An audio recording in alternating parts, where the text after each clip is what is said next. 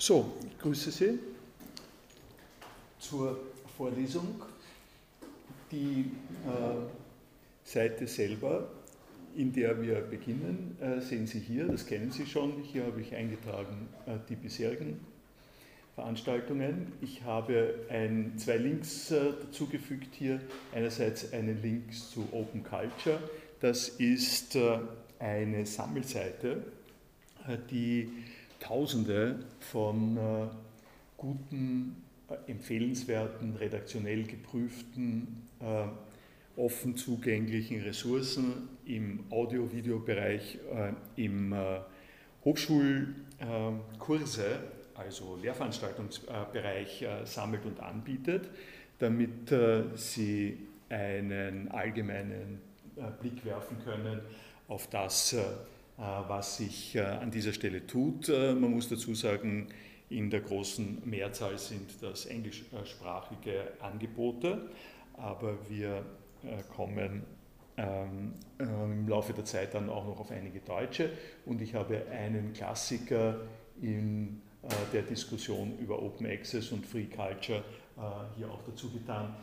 In all diesen vier Beispielen, die also zur Leseliste gehören, werden die Prinzipien von äh, äh, Open Access auch äh, ernst genommen, nämlich das sind Beiträge, die Sie tatsächlich frei und offen ähm, sozusagen zugänglich haben und verarbeiten können, wie, das werden wir dann gleich sehen, die Deklarationen äh, es äh, auch entsprechend äh, verlangen. Also die Probe auf Exempel wird dort gemacht. Ich habe das vergangene Mal einen kurzen Exkurs gemacht über die prinzipiellen Überlegungen, die sich mit der Wissensgesellschaft und der damit äh, verbundenen neuen Möglichkeit, äh, sowohl äh, die alte Tradition der wissenschaftlichen Diskurse als auch die neue Technik des Internets zu fusionieren und zu einer Open Access Bewegung im Bereich wissenschaftlicher Literatur zusammenzudenken. Und ich habe schon ähm, äh, dargestellt und diskutiert etwas, äh, was die äh, erste zumindest der beiden hier maßgeblichen Ursprungsdeklarationen enthält, nämlich die Budapester Erklärung aus dem Jahre 2002. Hier haben sie auch äh, die beiden äh, Termini schon in der Budapester Erklärung, die ich das letzte Mal erläutert habe und mit denen ich geendet habe, äh, die haben hier noch nicht die Termini drinnen, die der Stephen Harnert dann eingeführt hat, nämlich ähm, Green Open Archive, Green Open Access äh, und Golden Open Access. Äh, der Unterschied ist eben der, äh, dass im einen Fall Kopien des publizierten Artikels, der publizierten Arbeit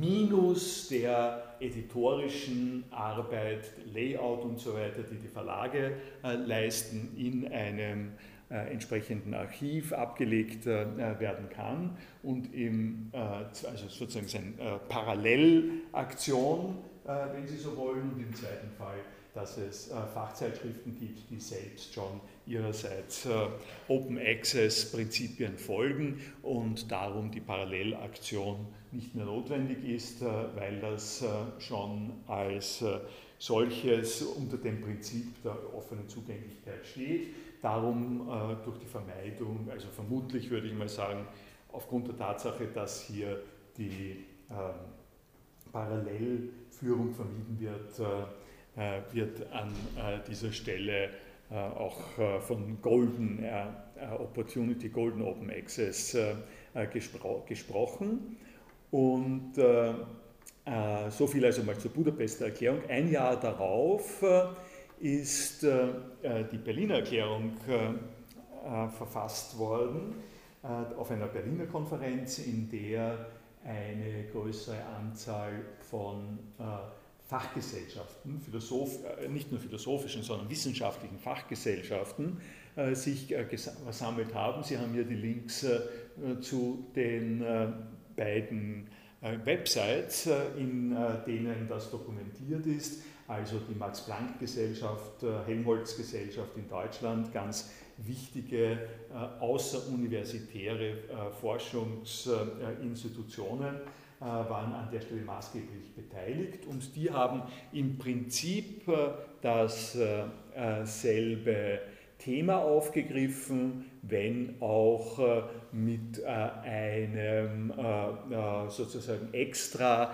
Akzent auf den Operationsweisen des wissenschaftlich-universitären Bereiches, also adressieren sich an Universitätsrektoren, Forschungsvizerektoren mehr als an die Weltbevölkerung. Die Budapester Erklärung hat an dieser Stelle ein bisschen einen breiteren, größeren ähm, Einzugsbereich im Auge gehabt.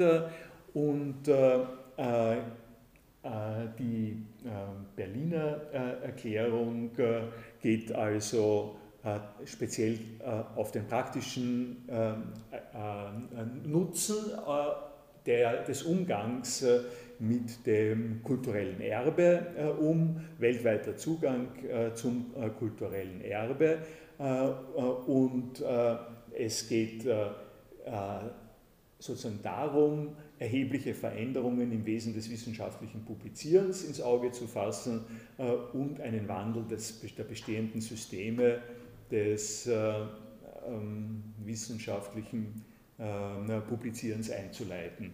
Ich habe das äh, im vergangenen Mal, habe ich das schon hingewiesen unter dem Stichwort Governance. Die Social Conditions und die Governance der Wissensproduktion sind an dieser Stelle thematisiert und gefragt. Governance, ein sozusagen ein relativ neuer, modischer auch ähm, Begriff, der, äh, wenn man es äh, nicht englisch, aber auch mit einem Fremdwort bezeichnet, etwas mit der Infrastruktur der wissenschaftlichen Tätigkeit zu tun hat.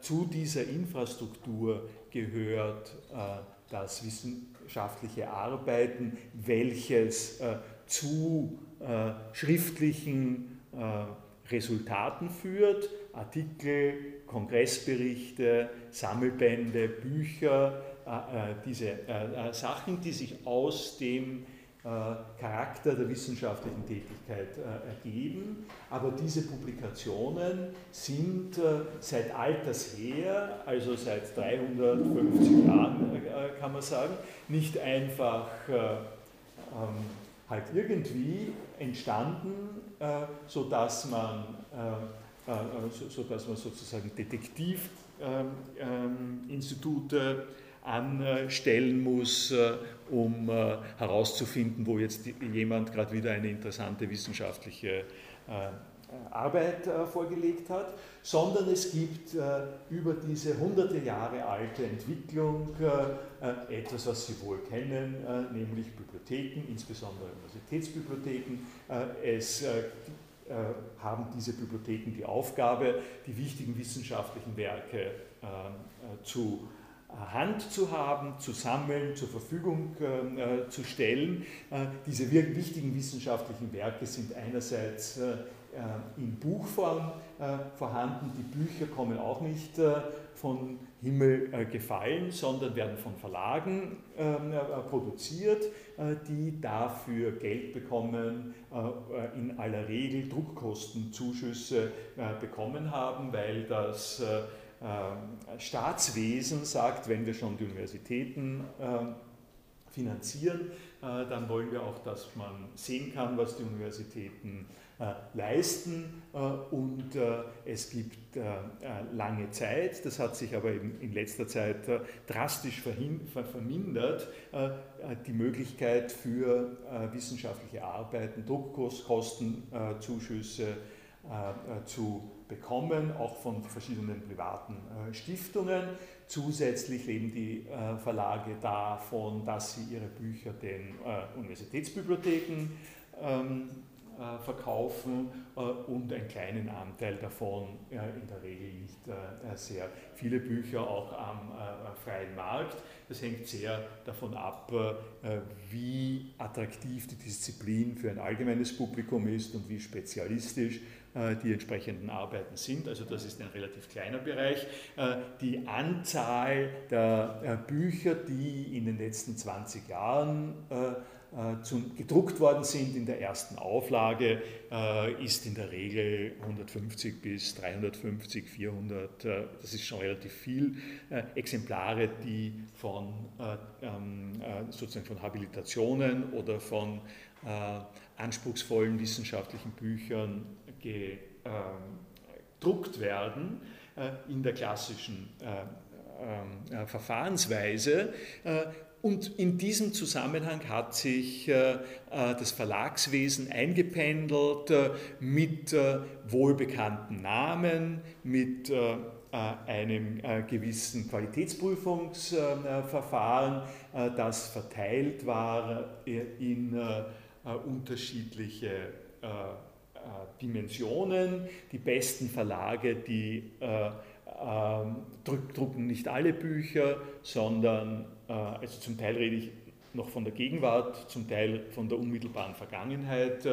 Diese Verlage, die den größten Anspruch haben, die äh, sind, äh, sind solche, äh, die sich nochmal extra anschauen, was das für Bücher sind, weil sie einen Namen haben und weil dieser Verlagsnamen auch ein Qualitätszeichen ist. Das ist nicht viel anders als mit Sportschuhen oder mit, mit Frühstücks äh, Cornflakes, äh, wie sie es haben wollen. Das ist, sind Wirtschaftsunternehmen mit dem Unterschied äh, davon, dass sie sich an Wissenschaftler wenden und nicht an die Kids, die gerne Cornflakes zum Frühstück haben, sodass dort im Prinzip, das ist ein ein wichtiger Teil äh, im, im, etablierten Zusammenhang, äh, in diesem etablierten, ehemaligen, schon fast wissenschaftlichen äh, äh, Formenkreis gibt es Verlage mit guten Namen,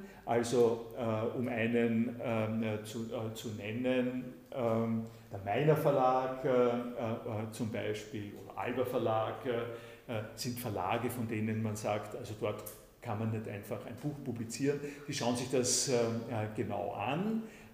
Die Kräuter Verlag, große Verlage, die ursprünglich deutsche Verlage waren, jetzt internationale äh, Sachen sind, zum Unterschied von äh, kleineren äh, Verlagen, die davon leben, dass sie fürs Publizieren von Büchern von irgendwo Geld kriegen. Und wenn du dort sagst, ich habe ein Buch, das ist gerade eine Dissertation oder eine, eine Habilitation und ich habe ein bisschen Geld dafür, entweder ich zahle es selbst oder ich kriege eine Förderung davon, dann drucken die Verlage das relativ unspezifisch äh, das äh, sind, äh, also ich will jetzt keine diffamierenden Namen nennen, aber das weiß man, wenn man ein bisschen in der Branche ist, wenn man sich anschaut, wie Verlage so funktionieren, dann weiß man in etwa, dass das sehr unterschiedliche Geschäftsmodelle sind. Ich habe jetzt gesprochen von großen Namen, großen Verlagsnamen, die eigentlich etwas zu verlieren hätten. Und einen Verlag habe ich dabei nicht genannt, äh, hätte ich aber nennen können. Dunkler und Humblot äh, ist so ein sehr renommierter äh, Verlag im juridischen Bereich, aber nicht nur, auch im theoretischen, philosophischen, ähm, rechtsphilosophischen Bereich hat, hat, ist es ein hunderte Jahre alter Verlag mit einem guten Namen. Dunkler und Humblot ist auch der Verlag, der die Dissertation von Herrn Gutenberg äh, äh, gedruckt hat, äh, die den großen Aufruhr produziert hat vor drei Jahren oder sowas, weil sie komplett zusammenge stückelt war aus Internetquellen, Stichwort Plagiatsproblem. An der Stelle sehen Sie schon, wie sich hier tektonische Verschiebungen abspielen, die Verlagslage, sozusagen die Arbeit, die die Verlage machen, sind, ist also oft auch gerade bei klassischen äh, Verlagen überhaupt noch nicht eingestellt gewesen. Bei Humboldt äh, äh, wird das vermutlich so gewesen sein. Die haben noch gar nicht mal geahnt, was da auf sie zukommt, welche Dinge man ihnen vorlegt und unterschiebt, mehr oder weniger. Und die sozusagen die alte Gutsherrenart, in der man auf Vertrauen und die Leute, die mit uns zu tun haben, die haben ein gewisses Ehrgefühl und wenn nicht, dann fordern wir sie zum Duell heraus, äh, ähm, äh, haben, äh, die äh, äh, hat an dieser Stelle äh, ihre Aufgabe nicht erfüllt. Das ist, darum spreche ich von tektonischer Verschiebung, das sind also Indikatoren dafür, dass diese alte Governance, die alten sozialen Zusammenhänge nicht mehr so richtig gelten.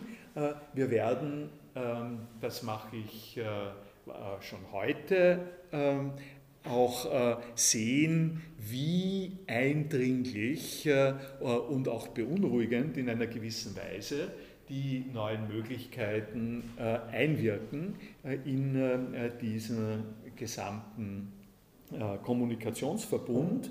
Warum ich es hier gesagt habe, ist, weil die Berliner Erklärung quasi schon vorahnend äh, darauf hinweist, äh, so bestimmte zusätzliche Bedingungen fordert, äh, die diese Open Access Publikation erfüllen soll. Und diese Bedingungen sind aus dem Bereich der wissenschaftlichen Herkömmlichkeit genannt.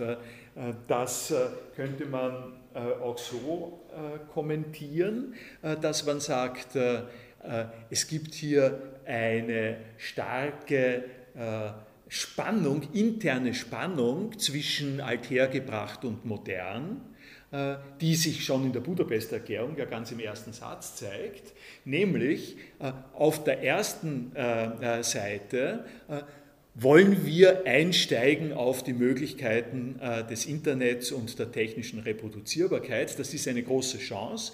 Äh, und wir müssen uns umstellen, wir müssen neue Strategien entwickeln, äh, um damit äh, richtig umgehen zu können.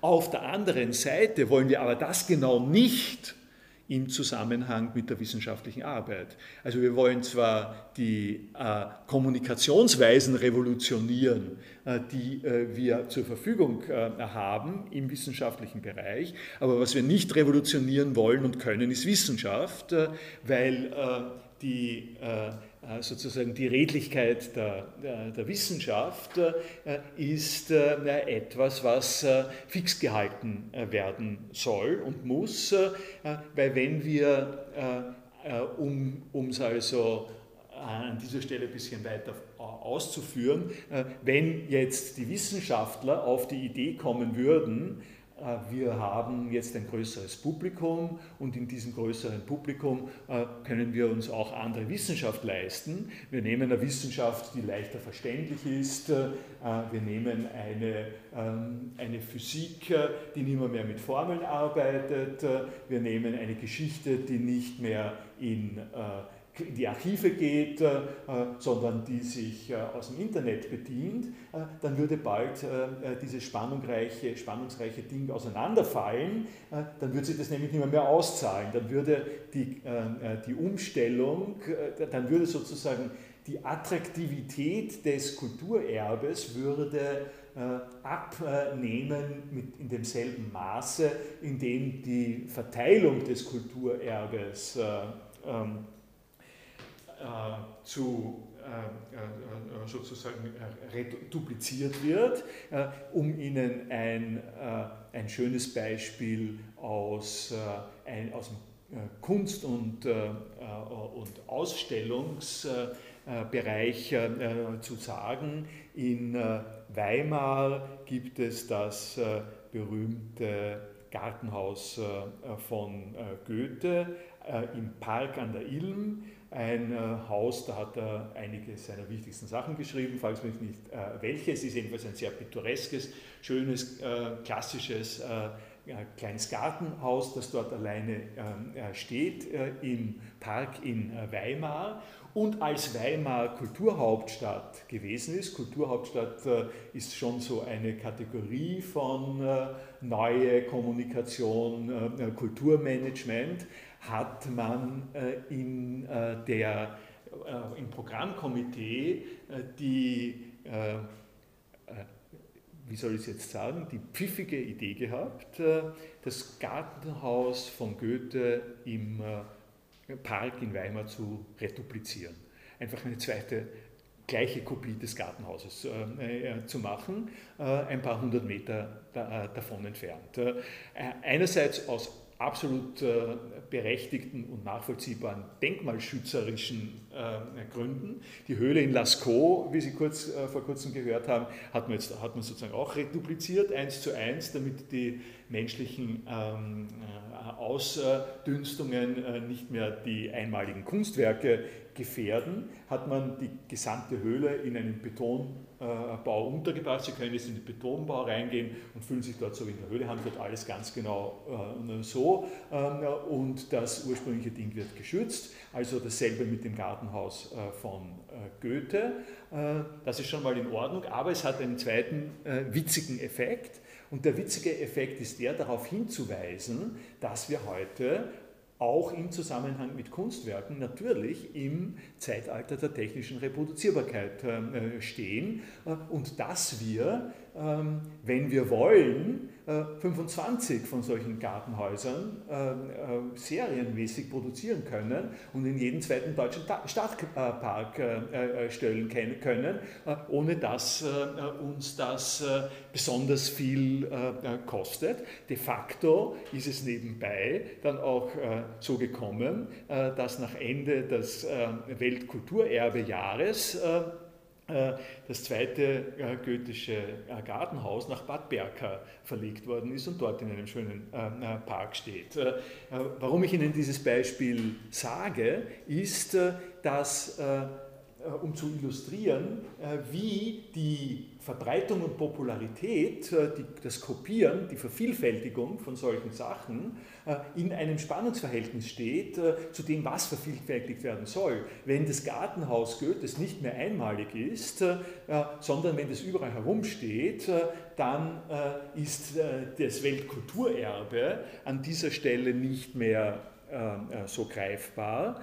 Ähm, da kann man jetzt im Zusammenhang mit Häusern unterschiedlicher Auffassung sein. Wir haben ja die Diskussion in Österreich äh, gehabt im Zusammenhang mit Hallstatt in China, nicht? Äh, äh, mit entsprechenden sozusagen Wogen, die, die sich an dieser Stelle aufgetürmt haben. Ob die Chinesen jetzt in China eine Replik von Hallstatt produzieren können oder nicht.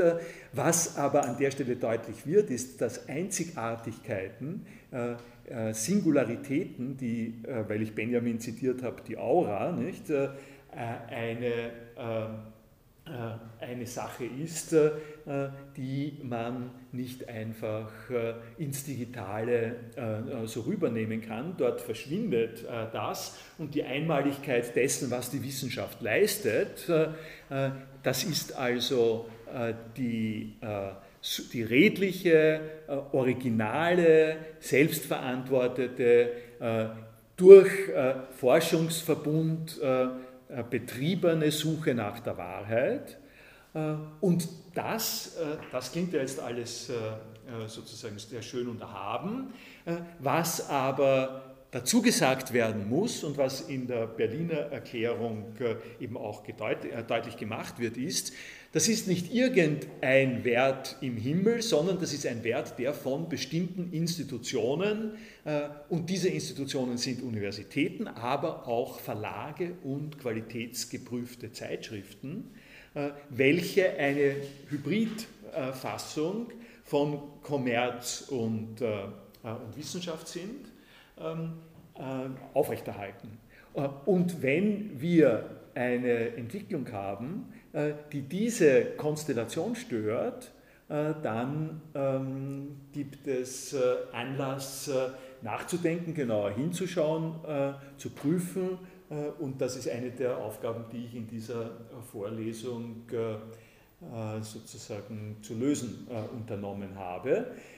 Die Berliner Erklärung, ich lese Ihnen das mal kurz vor, geht insofern auf dieses Problem extra ein, dass sie, als sie zwei Voraussetzungen fordert, um diese, diesen Aspekt ins Bewusstsein zu bringen, nämlich einerseits äh, äh, den Bereich äh, der Verbreitung, also die Urheber und die Rechteinhaber der Veröffentlichungen, die unter Open Access laufen, gewähren allen Nutzern unwiderruflich das freie weltweite Zugangsrecht zu diesen Veröffentlichungen und erlauben ihnen, diese Veröffentlichungen zu kopieren, zu nutzen, zu verbreiten, zu übertragen und öffentlich wiederzugeben, sowie Bearbeitungen davon zu äh, erstellen und zu verbreiten, sofern die Urheberschaft korrekt angegeben wird.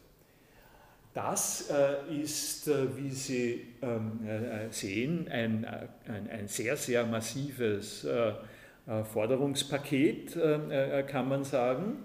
Ähm, nicht nur dürfen Sie sich digital daran bedienen, und sie dürfen das auch anderen Leuten, das Digitale äh, anderen weitergeben, äh, sondern sie können auch Bearbeitungen erstellen, sofern die Urheberschaft korrekt angegeben wird.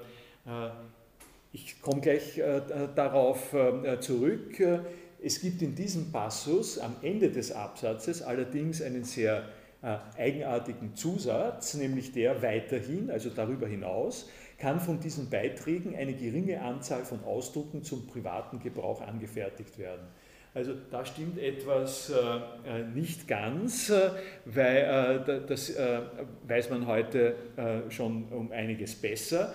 wenn man das wörtlich nimmt, was da steht, heißt, Sie dürfen es digital überall hin, Sie dürfen alles mit ihm machen digital, Sie dürfen es jemandem geben, Sie dürfen es bearbeiten, nur ausdrucken dürfen Sie es nur zu einem geringen Teil. das macht keinen Sinn, weil wenn Sie es 1000 Leuten frei weitergeben dürfen und alle 1000 Leute äh, machen eine geringe Anzahl von Ausdrucken, sagen wir mal jeder drei Ausdrucke, das ist sicherlich gering, dann haben Sie 3000 äh, ausgedruckte Exemplare, das ist für alle wissenschaftlichen Zwecke vollkommen genügend, um jeden Verlag äh, außer, außer Betrieb zu setzen, ähm, sozusagen. Also hier steckt noch etwas drinnen, was ich angedeutet habe bei Dunkler und Humblot, die Denkweise, äh, an dieser Stelle ist äh, stark noch geprägt davon, dass äh, handgreifliche, ausgedruckte ähm, Kopien sozusagen, dass die was anderes sind als die digitalen Kopien, die sich so leicht handhaben lassen. Und noch kein großes Bewusstsein darüber, dass es eine äh, Interaktion zwischen diesen äh, beiden Vervielfältigungsweisen äh, gibt, die alles andere als selbstverständlich ist.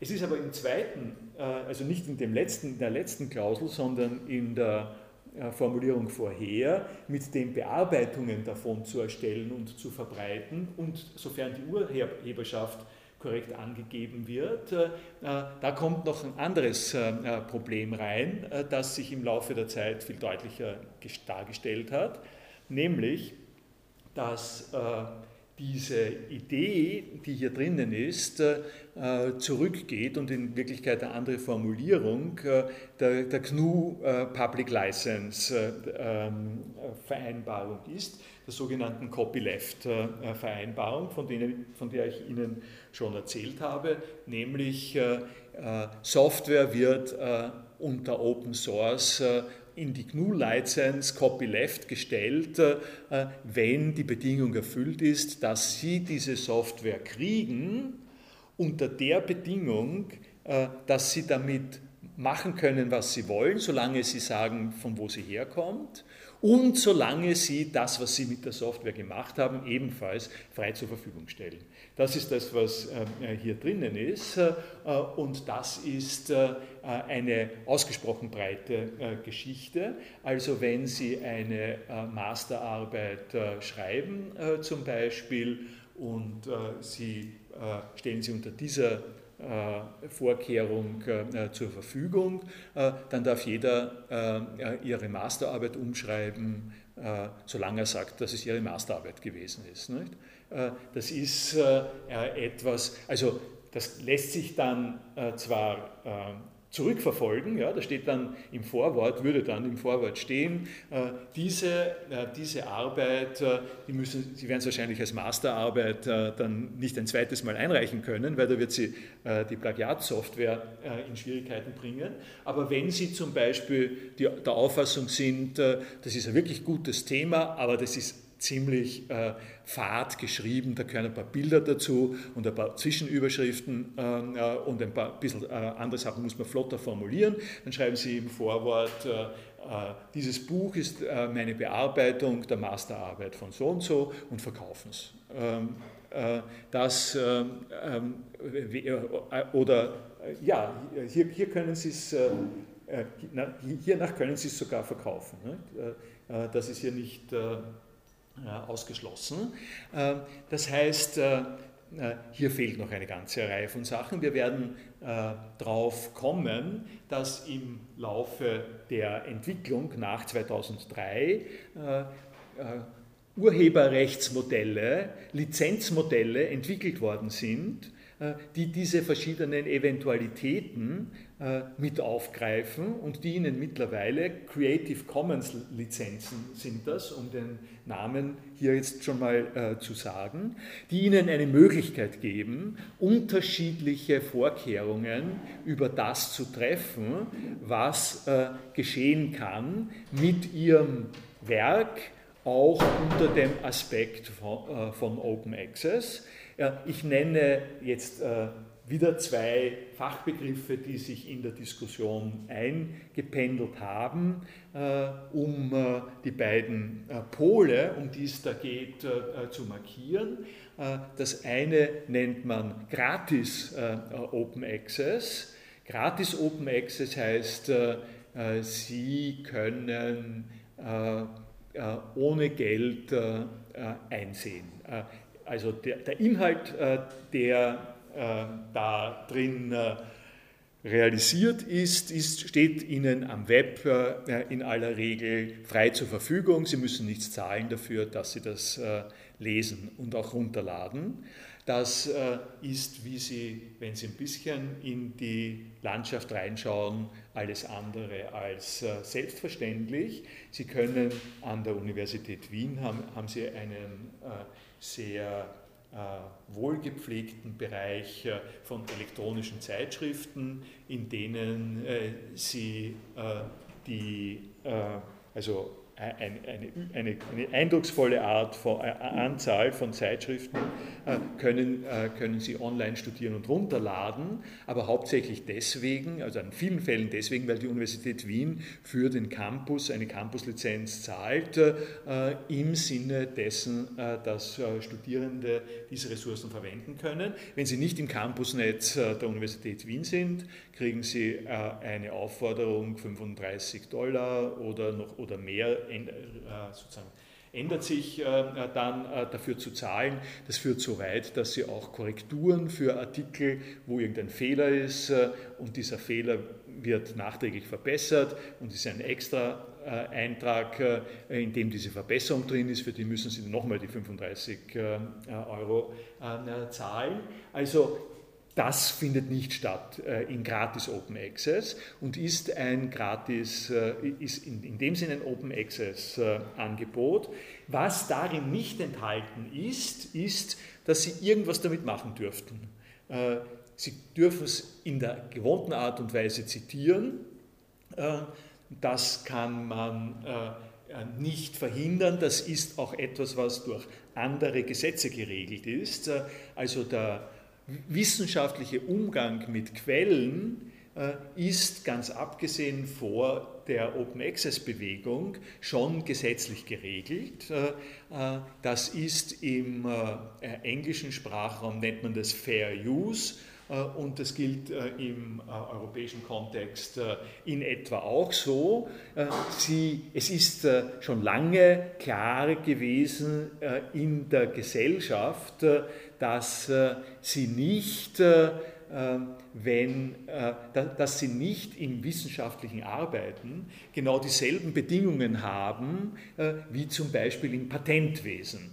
Äh, Im Patentwesen, wenn irgendjemand ein Patent hat auf eine, auf eine Sache, dann können Sie nicht eine, dann ist es zwar so, dass dieses, äh, der Inhalt dieses Patentes muss genau beschrieben äh, werden und muss äh, im Patentamt überprüft werden und vorliegen, aber Sie können sich jetzt nicht aus diesem patentierten Ding eine Hälfte herausnehmen und können ähm, äh, äh, sagen, äh, okay, das ist ja nicht das Ganze, aber dieses kleine Ding, was der da erfunden hat, die, die Hälfte, das Detail oder sowas, was der erfunden hat, das nehme ich, nehme ich, mir, nehme ich mir sozusagen, sozusagen zum eigenen Gebrauch. Ein Patent gilt für das Ganze, was ähm, patentiert ist und Sie müssen, wenn Sie es verwenden wollen, dafür Patentgebühren zahlen. Das ist widersinnig im Zusammenhang mit wissenschaftlicher Arbeit. Das hat man relativ bald erkannt, äh, weil äh, es äh, einmal im eingängigsten Falle demonstriert, jede, also im schlimmsten Fall jede wissenschaftliche Auseinandersetzung unterbinden würde, wenn Sie einen Artikel schreiben und Sie haben auf den Artikel ein Patent, das heißt, jeder muss Ihnen zahlen, der aus dem Artikel was äh, äh, zitiert, dann ist das erstens abträglich für den wissenschaftlichen Diskurs, weil Sie sich überlegen werden, ob Sie, wenn Sie 15 äh, Leute zitieren, denen allen was zahlen, aber vor allem, und das äh, ist vielleicht noch eine tiefere äh, Begründung, es könnte den wissenschaftlichen Diskurs komplett zum Erliegen bringen, wenn ich nämlich in der, wenn ich in der Lage bin, ihnen zu erlauben oder zu verbieten, dass sie von mir was zitieren. Es könnte ja sein, dass sie mir nicht gefallen, oder es könnte sein, dass ich sogar einen berechtigten Grund habe zu meinen, dass sie mich allenfalls sogar kritisieren. Und kritisieren lasse ich mich doch nicht. Ne? Äh, das heißt, äh, ich erlaube Ihnen nicht, äh, mich zu zitieren. Also aus diesen ähm, Gründen hat man schon früh gesehen, dass das Zitat in einem vertretbaren Rahmen ein Recht ist, das Sie haben, auch abgesehen äh, von der Erlaubnis dessen, der der Urheber dieses äh, Zitates ist. Äh, das betrifft sozusagen nicht Open Access. Sie können also in ähm, sozusagen im vernünftigen Ausmaß können Sie zitieren. Die, der zweite Begriff aber, der, der korrelative Begriff zu, äh, zu dem, äh, zu dem Gratis Open Access ist, ist Libre Libre Open, äh, Open Access. Und Libre Open Access äh, äh, betrifft jetzt verschiedene Variationen dessen, was ihnen extra erlaubt wird. Da kommen wir noch, wie gesagt, dazu in den ähm, Creative Commons Lizenzen. Zum Beispiel ist eine Möglichkeit die, dass Sie für Ihren Text erlauben, er darf bearbeitet werden aber sie dürfen es nicht verkaufen. Also äh, wenn, wenn Sie es bearbeiten und an ihrer Web, auf Ihrer Webseite als bearbeitetes mit Quellenangabe zur Verfügung stellen, also ein paar Bilder dazu tun und ein bisschen ein Audio, äh, Background-Musik dazu machen, das ist in Ordnung. Aber wenn Sie ein Verlag sind, äh, der dafür Geld äh, kriegt, dann dürfen Sie das nicht. Oder aber Sie können sagen, auch ein Verlag kann das machen. Also das fällt in den Bereich der Libre. Äh, Open Access äh, Geschichte. Das äh, ist hier schon mal angesprochen. Das zweite aber ist jetzt ein Punkt, der in die Richtung geht, in die ich jetzt das Weitere dann auch entwickeln möchte. Ich lese das einmal vor. Was Sie dahinter sehen, ist, man kann jetzt sagen, dass die, die Verteidigung des Territoriums der, des wissenschaftlichen Establishments oder man kann sagen, die Sorge darum, dass da etwas schiefgehen könnte. Diese beiden Motive können Sie äh, heraushören in dem, was ich Ihnen jetzt vorlese. Eine vollständige Fassung der Veröffentlichung sowie aller ergänzenden Materialien, einschließlich einer Kopie der oben erläuterten Rechte, wird in einem geeigneten elektronischen Standardformat in mindestens einem Online-Archiv hinterlegt und damit veröffentlicht, das geeignete technische Standards verwendet. Äh, machen wir da äh, Pause dazwischen. Äh, das heißt, äh, das sind jetzt Bedingungen äh, dafür, damit es in der Wissenschaft funktionieren kann, die hier drinnen stehen. Also ein, ein geeignetes Standardformat, das ist heutzutage de facto PDF oder EPUB, also EPUB, also etwas, wofür es in der äh, in der Regel einfache äh, Klienten gibt, wo man das Ding äh, lesen kann. Also man nicht, es geht sozusagen nicht darum, das zu verschlüsseln oder in ein Format zu bringen, für das zum Beispiel nur ein Computersystem, die, ein Betriebssystem die entsprechenden Lesemöglichkeiten zur Verfügung stellt. Also Standardformat, dann ein, äh, ein Online-Archiv. An der Stelle sind wir bei den Repositorien. Äh, ganz zu Recht äh, wird darauf hingewiesen, dass wenn man es in einem Online-Archiv hinterlegt, äh, es äh, damit äh, schon veröffentlicht ist, weil diese Daten, die in einem dieser Online-Archive drinnen sind, ausgetauscht werden können. Allerdings gibt es da sozusagen ein bisschen Qualifikation, nämlich äh, ähm, in, es ist bekannt, dass Datenbanken alles andere als immer gleich verträglich sind miteinander. Darum hat sich für diese hier in, ins Auge gefassten Online-Archive ein Datenerfassungsstandard ähm, hat, hat sich etabliert. Ich habe Ihnen das äh, beim, in der zweiten äh, Vorlesung äh, schon anhand des Sammelpunktarchivs kurz mal angedeutet. Das nennt sich OAIPMH, Open Archive Initiative Protocol for Metadata Harvesting. Kommen wir noch dazu, das ist der technische Bereich, den ich auch noch ansprechen werde. Äh, wenn nach diesem Standard äh, äh, die Artikel in einem Online-Archiv abgelegt werden, dann sind sie sozusagen der ganzen Welt zugänglich, können verbreitet werden. Das sind die geeigneten technischen Standards, wie die Open Archive-Regeln.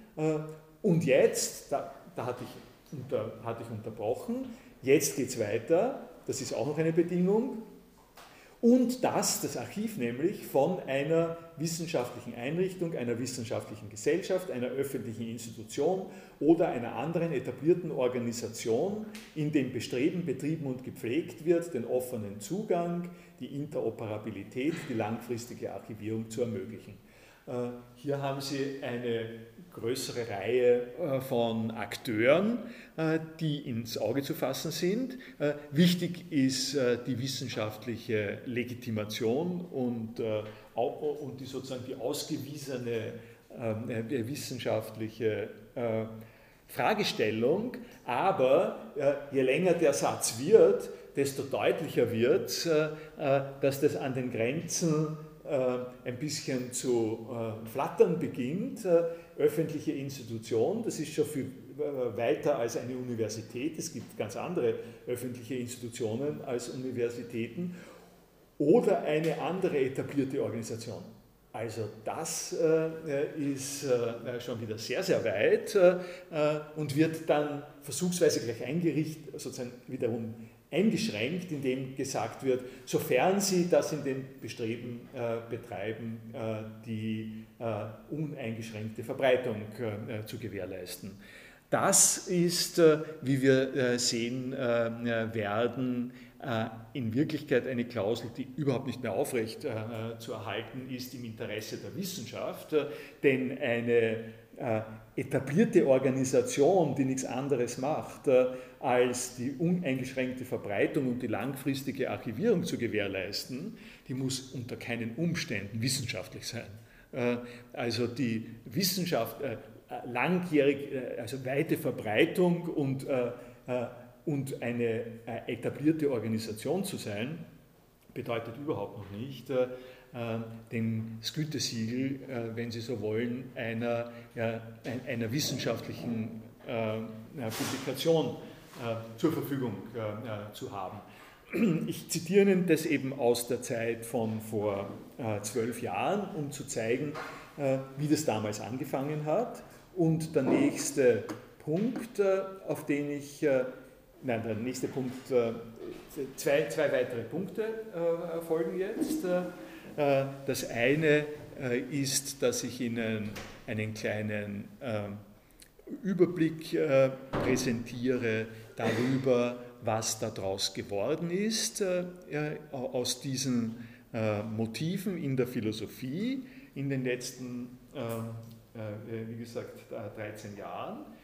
Und dann gehe ich als zweites darauf ein, welche nicht ganz vorhergesehenen Entwicklungen damit angestoßen worden sind, die also das hm, wohl angesetzte, wohl argumentierte Unternehmen des Open Access nun tatsächlich mit dem, mit dem Real Life kontrovers auch konfrontiert haben.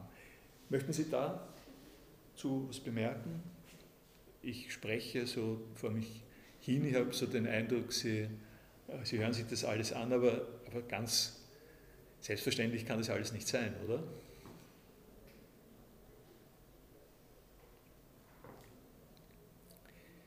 Ja?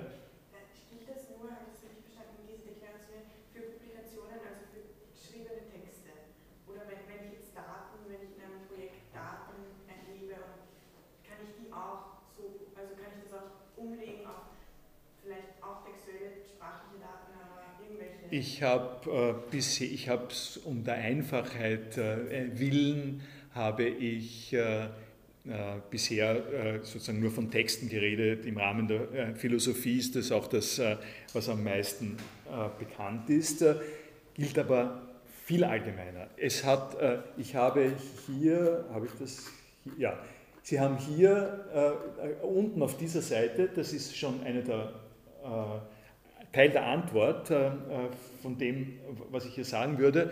Äh, der allgemeinere äh, Terminus ist Open Science und für Open Science gilt, dass nicht alle Wissenschaften derartig textbasiert sind, wie das in der Regel die Humanities, also die Geisteswissenschaften sind, und dass um ein klassisches einen klassischen Punkt äh, äh, zu sagen, der, äh, der noch relativ nahe an den Texten liegt, äh, Daten.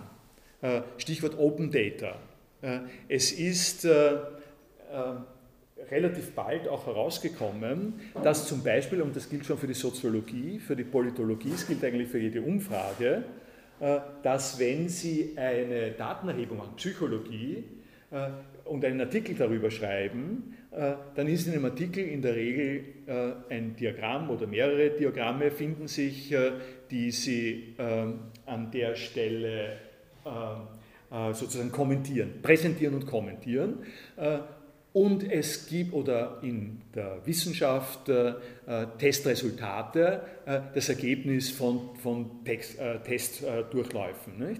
Äh, damit können Sie vergleichsweise wenig anfangen und vor allem äh, können Sie nicht den besonderen Zweck der Kommunikation damit erfüllen, äh, die, dass andere Leute mit ihren Daten auch etwas tun. und darum gibt es die, sowohl die Forderung als auch die Möglichkeit nach Open Data, äh, darum steht, das auch, darum steht da äh, in der äh, Berliner Erklärung auch dazu, ne, da, steht diese eine Formel, die ich nicht extra zitiert habe jetzt, ähm, wo war das? Ähm,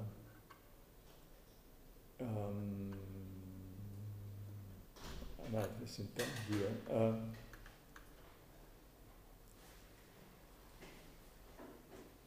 Ergänzende Materialien. Ja? Eine vollständige, sowie aller ergänzenden Materialien. Das ist das. Ist das. das, das betrifft die Open Data. Insgesamt aber ist es natürlich äh, auch, äh, um es an einer Stelle äh, äh zu sagen, äh, wo, äh, wo, haben, wo sind wir da? Wenn Sie das schon fragen. ich habe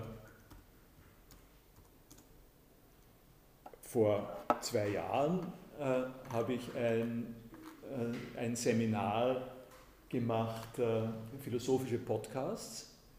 Und äh, diese äh, äh, philosophischen Podcasts haben, also das Seminar hat das Ziel gehabt, solche Podcasts zu produzieren.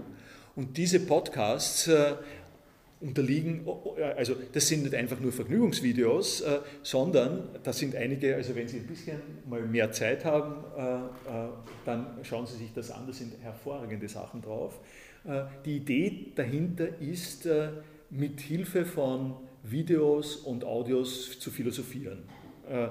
Und es hat natürlich keinen Sinn, an der Stelle einen Artikel dazu zu schreiben. Was ich gemacht habe, deswegen passt es auf Ihre Frage, Einige Studierende haben äh, Bachelorarbeit äh, geschrieben, zusammen zu ihrem Podcast. Äh, den Bachelorarbeit kann man als Text verwenden, kann man zur Verfügung stellen, aber es hat keinen Sinn, eine Bachelorarbeit zu schreiben, ohne nicht das auch zur Verfügung zu stellen und die Frage sich zu stellen, äh, okay, kann ich damit noch was weitermachen, kann ich damit umgehen? Ne? Und das ist ja, äh, also im Zusammenhang mit Videos gibt es ja ganz neue und andere Perspektiven weil, äh, äh, weil natürlich äh, mit einer Videoschnittsoftware tun sie das ganze Ding rein, äh, legen einen anderen Soundtrack drüber, fügen noch was anderes ein, können äh, auf diese Art und Weise nun wirklich kooperativ äh, mit dem Material umgehen, wenn sie die Berechtigung dazu haben. Ne? Ja, sonst noch? Ja?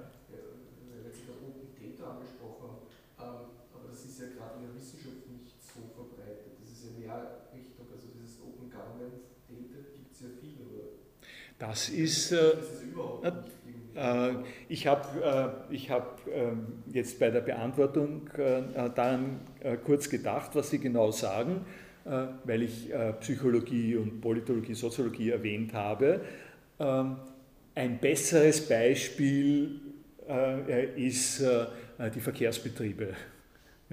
Also die Verkehrsbetriebe haben Statistiken über den Passagierfluss und damit über die Lebensgewohnheiten äh, der äh, Wiener Bevölkerung. Nicht? Äh, wo, in welchem Bezirk die Leute zu welchem Zeitpunkt besonders oft öffentliche Verkehrsmittel verwenden. Das sind Daten im Prinzip von derselben Art und Weise, wie Merkur oder Billa sie mit den Kundenkarten äh, verbindet. Äh, nur dass man beim, äh, beim, Friends of Merkur äh, hin und wieder äh, einen kleinen Bonus bekommt, während die Verkehrsbetriebe das einfach so, äh, so sammeln und die Argumentation natürlich die ist im Zusammenhang mit öffentlichen Institutionen, dass das Daten sind, die der Öffentlichkeit eigentlich auch zur Verfügung gestellt werden müssen. Und gerade die Wiener Verkehrsbetriebe sind nicht immer komplett äh, begeistert äh, davon. Die äh, lassen die ganz gerne einmal für die eigene Behandlung und versuchen allenfalls selbst damit Geld zu machen. Und die Forderung nach Open Data im Zusammenhang mit solchen ähm, Fällen ist natürlich die, ähm, ist, ist eine legitime Forderung. Das ist kein das, darüber muss man, dafür muss man kämpfen. Ja?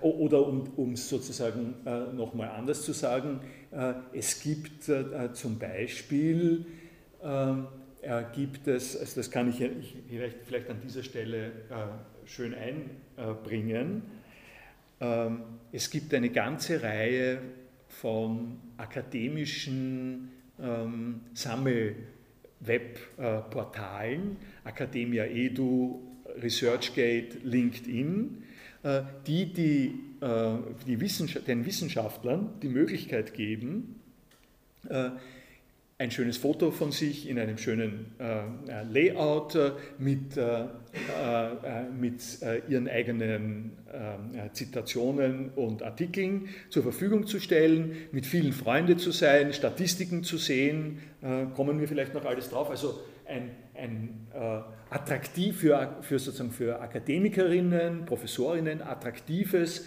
Präsentationsangebot.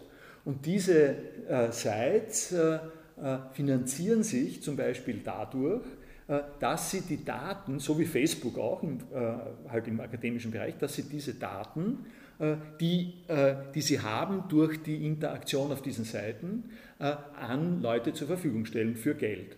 Also zum Beispiel, Sie wollen einen gesetzten Fall, es gibt eines, das Academia Edu, schreibt sozusagen in sein Business Proposal genau das hin, was die äh, Berliner und Budapester Erklärung auch hinschreiben, nämlich äh, er, er, er, wagt es, also der Gründer davon, äh, die Amis sind an der Stelle immer, immer sozusagen kühn bis zum geht nicht mehr, den gesamten wissenschaftlichen Output der Welt in Academia Edu drinnen zu haben. Das ist, ist ihr Ziel. Alles als PDF, das gesamte Wissen der Welt als PDF in Academia Edu.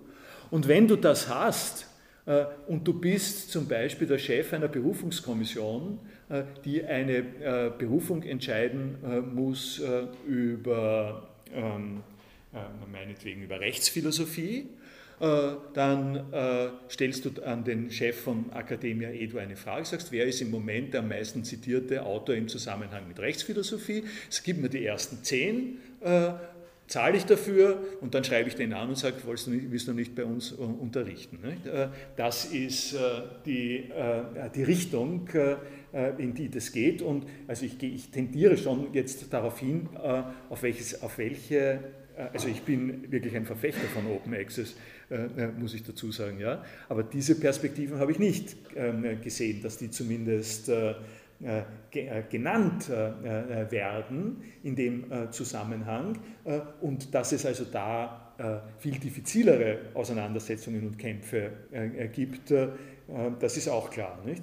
Das eine, was Sie gesagt haben, in Soziologie, Psychologie und Medizin zum Beispiel, ein klarer Fall, ist es so, dass in aller Regel die, die äh, die Forscherinnen auf ihren Daten draufsitzen äh, und die nicht hergeben und äh, sich den dritten, vierten, fünften Artikel reservieren auf diesem Datenmaterial. Also das will ich jetzt auch gar nicht kritisch beurteilen, weil, weil es ja auch tatsächlich der Fall ist, dass wenn ich zwei Jahre lang eine umfangreiche Erhebung mache mit unglaublich äh, äh, sozusagen korrekten äh, Methoden und so weiter und ich, ich habe dann alle diese Daten, dann werde ich die, das Ergebnis der zweijährigen Arbeit in der Regel oder es wird gute Gründe geben, dass ich dieses Ergebnis nicht der Öffentlichkeit zur Verfügung stelle. Auf der anderen Seite, um dem ein, etwas entgegenzuhalten, wenn Sie sich anschauen, äh, was ich hier gemacht habe, äh, ich hatte das schon ähm, äh, ange, ich glaube, das nicht gezeigt das letzte Mal. Nicht? Sotero habe ich, hab ich angegeben. hier habe ich die Links, die ich zusammengesammelt habe, nicht alle, aber eine ausgesuchte Menge von Links, die ich zusammengesammelt habe. Das ist, meine, das ist das Resultat meiner Arbeit. Ja? habe ich hier zur Verfügung gestellt. Ja? Äh, also ich kann damit leben, dass Sie äh, diese Links nicht extra suchen müssen, äh, sondern ähm, hier über den kleinen kurz, kurzen Abstecher auch zu denselben Links kommen. Und wenn, wenn man zum Beispiel, um das ein, ein bisschen weiterzumachen, wenn wir eine Forschungsgruppe sind und wir haben fünf Leute und die fünf Leute teilen sich die Arbeit auf und geben sich jeweils die gegenseitigen Links auf diese Art und Weise, man kann diese Gruppen für die ganze Weltöffentlichkeit zur Verfügung stellen, man kann sie auch kleiner zu, zur Verfügung stellen, dann sieht man schon, da kommen wir ein bisschen näher äh, zu dem Thema der Open Data. Äh, äh, und die Produktivität von, von sowas kann ja nicht wirklich angezweifelt werden.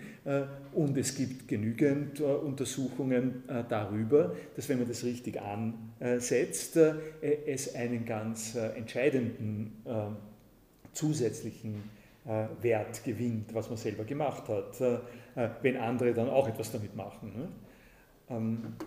Ja, das dazu.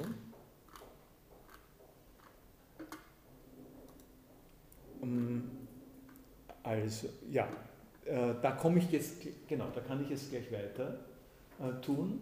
Also zwei, die zwei Punkte. Das eine, da komme ich, bin ich heute, zum nächsten komme ich wahrscheinlich ähm, äh, doch erst das nächste Mal.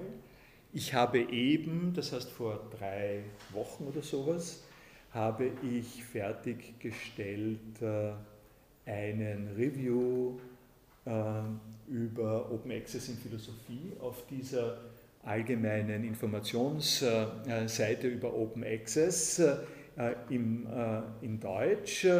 Die Startseite haben Sie hier, die empfehle ich Ihnen sowieso, da haben Sie ganz allgemein die Informationen, die Zielgruppen und hier haben Sie die verschiedenen Fächer und das äh, Fach Philosophie ist da von mir betreut äh, worden und ich gehe kurz mal durch äh, eine kleine Schau, eine kleine Zusammenfassung, was es da alles gibt.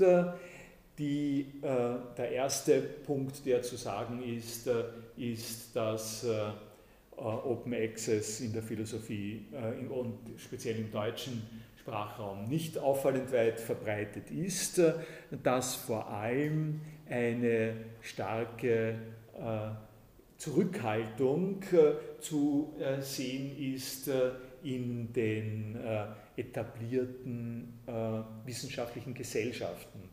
Also es zeigt sich, dass Universitätsbibliotheken ganz allgemein und auch zum Beispiel die Universitätsbibliothek Wien ein hohes Bewusstsein über diese Open Access äh, Sachen haben. Man muss dazu sagen, die äh, also Bibliothekarinnen haben das wirklich abgecheckt, äh, äh was da läuft. Äh, die sind äh, zunehmend dabei zu sehen, dass sie einen umfassenderen Auftrag haben, als, als auf Bücher Etiketten zu kleben und sie mit, mit Wegen aus dem Depot zu äh, führen und wieder zurückzuführen.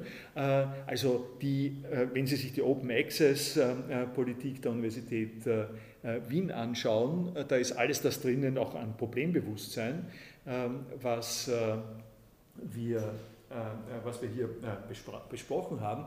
Nicht so, nicht so gut ist es bestellt mit philosophischen Gesellschaften. Also es gibt die Deutsche Gesellschaft für Philosophie, es gibt die Gesellschaft für analytische Philosophie, das sind die zwei großen deutschen Gesellschaften, die haben, äh, äh haben noch keine äh, Open Access Politik. Äh, jetzt kann man sagen, dass eine Institution eine Open Access Politik hat, äh, das hat etwas zu tun genau mit dem gegenwärtigen Forderungsniveau von, von Governance. Also die Universität Wien muss auch eine Politik für äh, äh, für Menschen mit besonderen Bedürfnissen haben. Äh, und die muss auch eine Politik im Zusammenhang mit Sponsoring haben. Und die muss eine Politik mit Universitätskursen haben.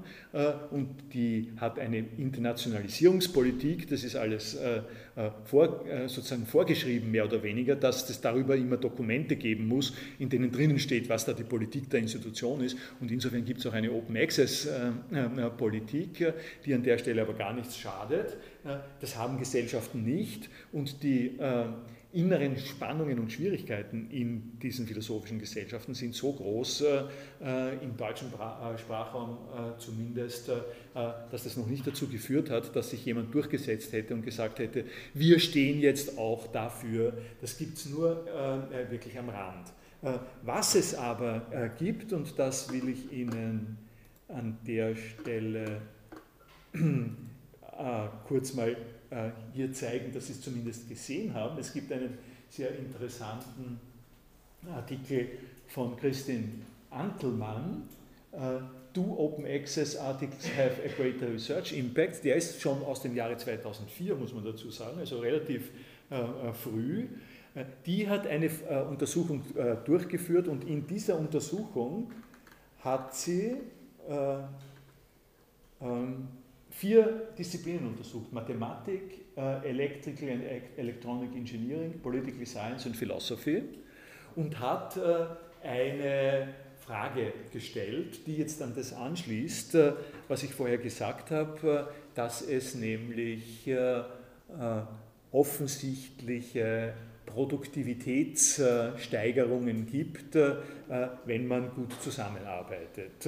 Äh, also das ist äh, zunächst äh, mehr als nur eine intuitive Behauptung. Das muss auch nicht immer der Fall sein, manchmal geht das, geht das schief. Aber eine Form, in der die Befürworter von Open Access versuchen, genau diese Bedenken im Zusammenhang mit zur Verfügung stellen von Daten und zur Verfügung stellen von äh, von Artikeln äh, frei äh, durchs ganze Internet ähm, diese, Befür die Befür also diese Befürwortung zu betreiben und ist zu sagen, schaut mal, wie viel produktiver das ist und, und da sind wir jetzt an einer Stelle, wo es, wo es schon sehr ähm, so ein bisschen zwiespältig zu werden beginnt, äh, weil unter den Bedingungen des Internet ist Produktivität äh, nicht unbedingt oder vielleicht gar nicht, eigentlich gar nicht, äh, dass besonders gute neue Ideen herauskommen, was man ja gerne als, wirklich als Produktivität und Innovativität hätte, sondern Produktivität ist an der Stelle, dass mehr Leute auf mich aufmerksam werden. Also das, was wir äh, kennen, äh, was in YouTube äh, als Trend oder in Twitter, Trending in Twitter heißt, dass bestimmte Leute aus dem Nichts mehr oder weniger in die Öffentlichkeit kommen, weil sie etwas Spezielles anzubieten haben und plötzlich viel, viel Leute mehr das sehen können, als früher je gesehen hätten. Nun ist diese Art von Produktivität etwas, was äh, in der Wissenschaft äh, schon aus der Natur der Sache immer äh, ein Faktor ist und ein wichtiger Faktor war, nämlich es heißt zitiert werden. Wenn Sie ein Buch anschauen, ein ganz traditionelles, prädigitales Buch anschauen äh, und Sie schauen dann die, äh, äh, die Bibliografien an, dann stellen Sie, fort, stellen Sie fest, der Harmas, der Derrida, die werden wirklich oft zitiert. Ja?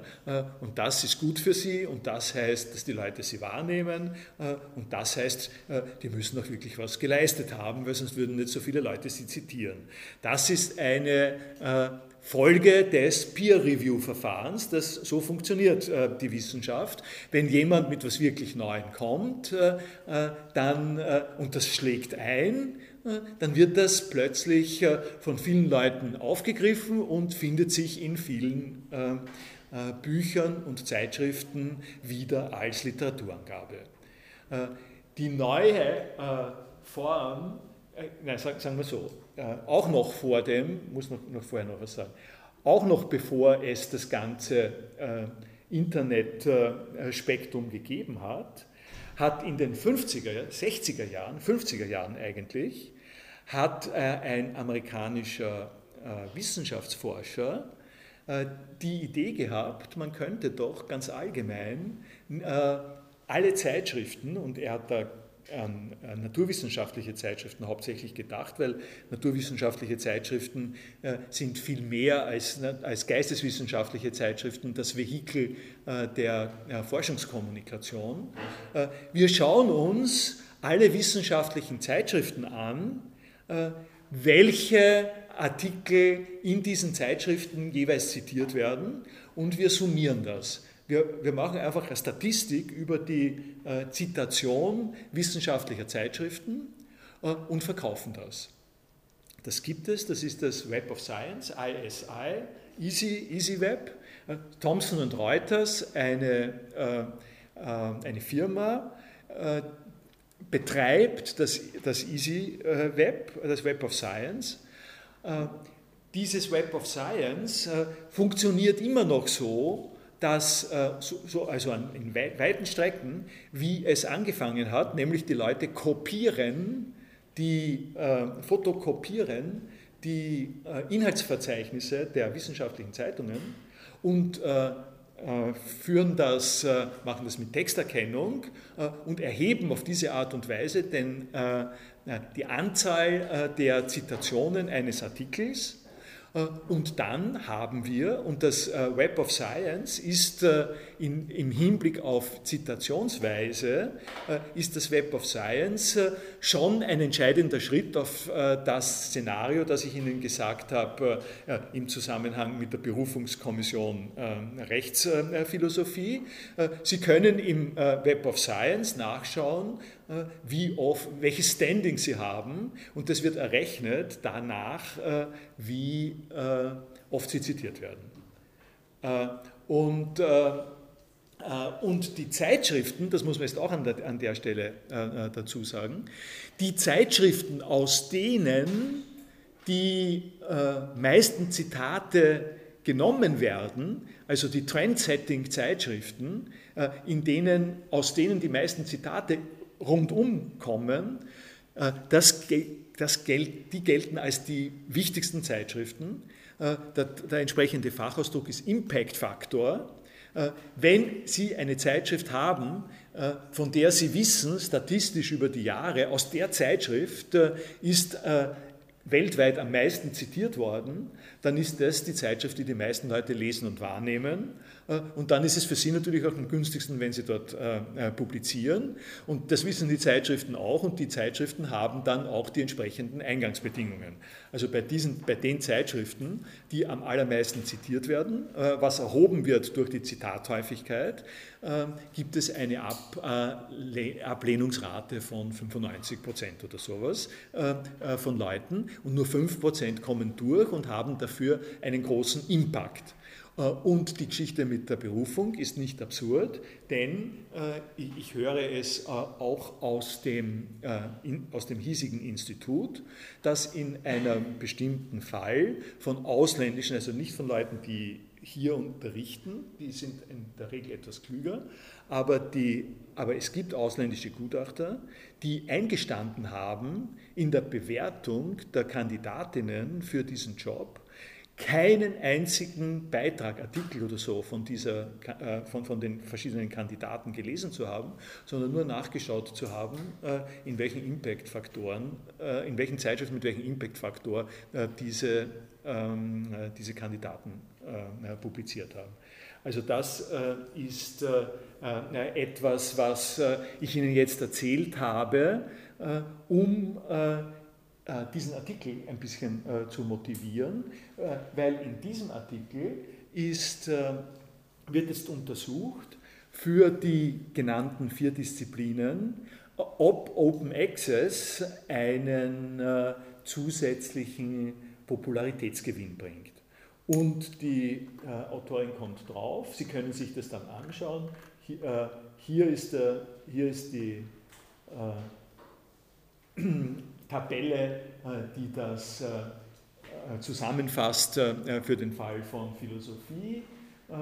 Es, hier haben Sie das ISI Web of Science, ähm, hier haben Sie die Zitate von nicht offenen Philosophie und das sind, das sind Zitate von Artikeln, die in offenen Philosophie, äh, äh, Open Access Publikationen geliefert worden sind. Das ist also mindestens ein Drittel mehr.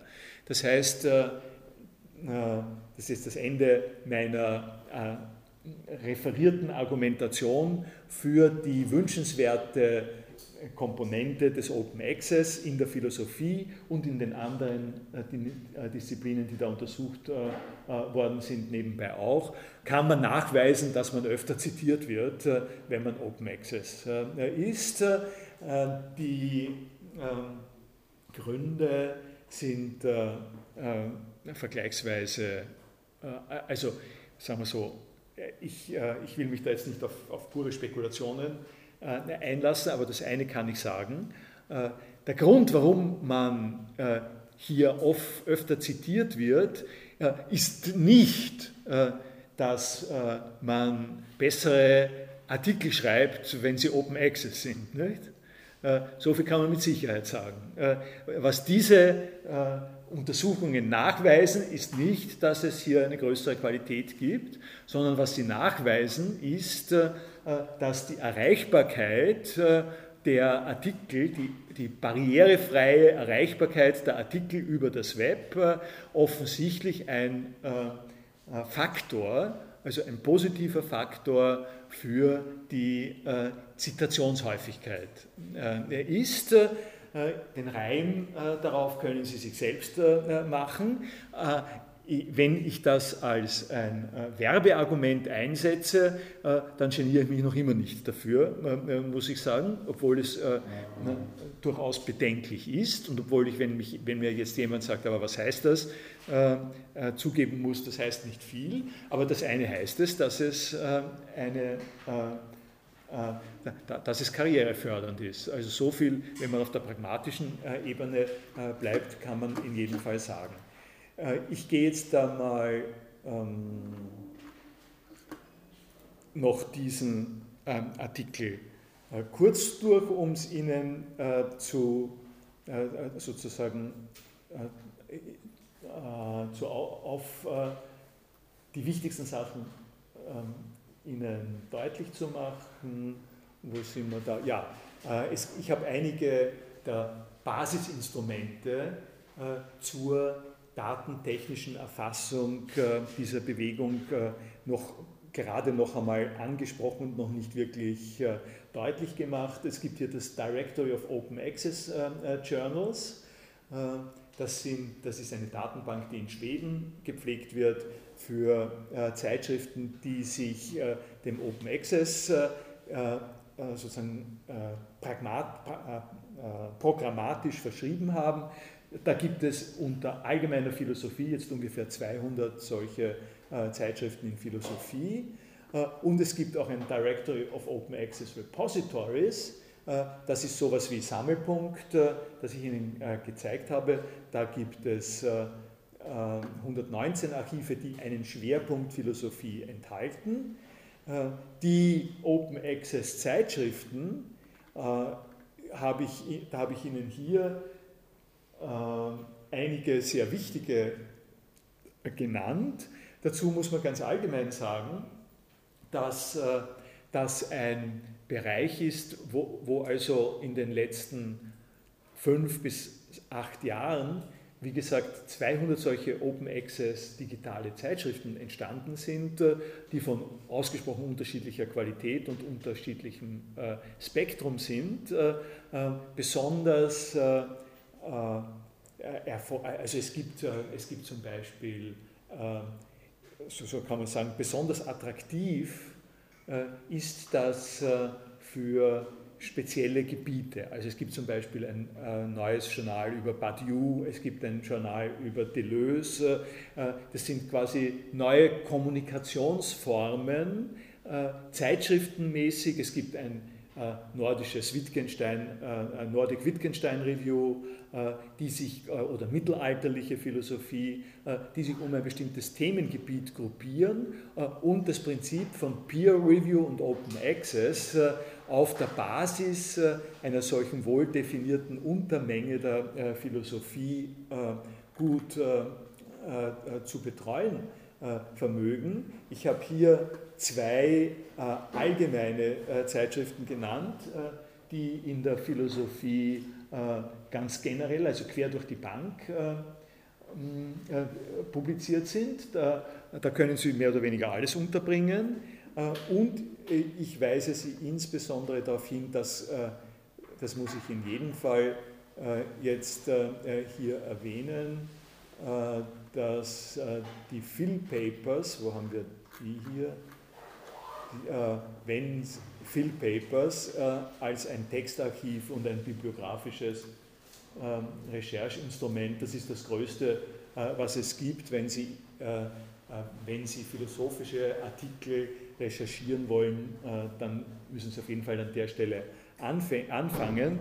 Sie können sich meinen Übersichtsartikel separat zur Gemüte, zu Gemüte führen. Ich lasse es mal dabei bewenden und beginne nächstes Mal, um Sie, äh, eher eine kleine Frage hätte ich auch, das nächste Mal fangen wir äh, vielleicht äh, mit dem Quiz an, was denn dieses Bild soll. Vielleicht haben Sie sich das schon äh, mehrfach äh, äh, gefragt, warum ich dieses Bild hierher getan habe und auch auf der Philosophischen Audiothek verwende als Motivation für dieses Bild können Sie auch noch diese drei Zitate nehmen. Vielleicht haben Sie Zeit, sich darüber Gedanken zu machen. Vielleicht schreiben Sie auch was ins Wiki dazu, wie Ihnen das vorkommt. Danke.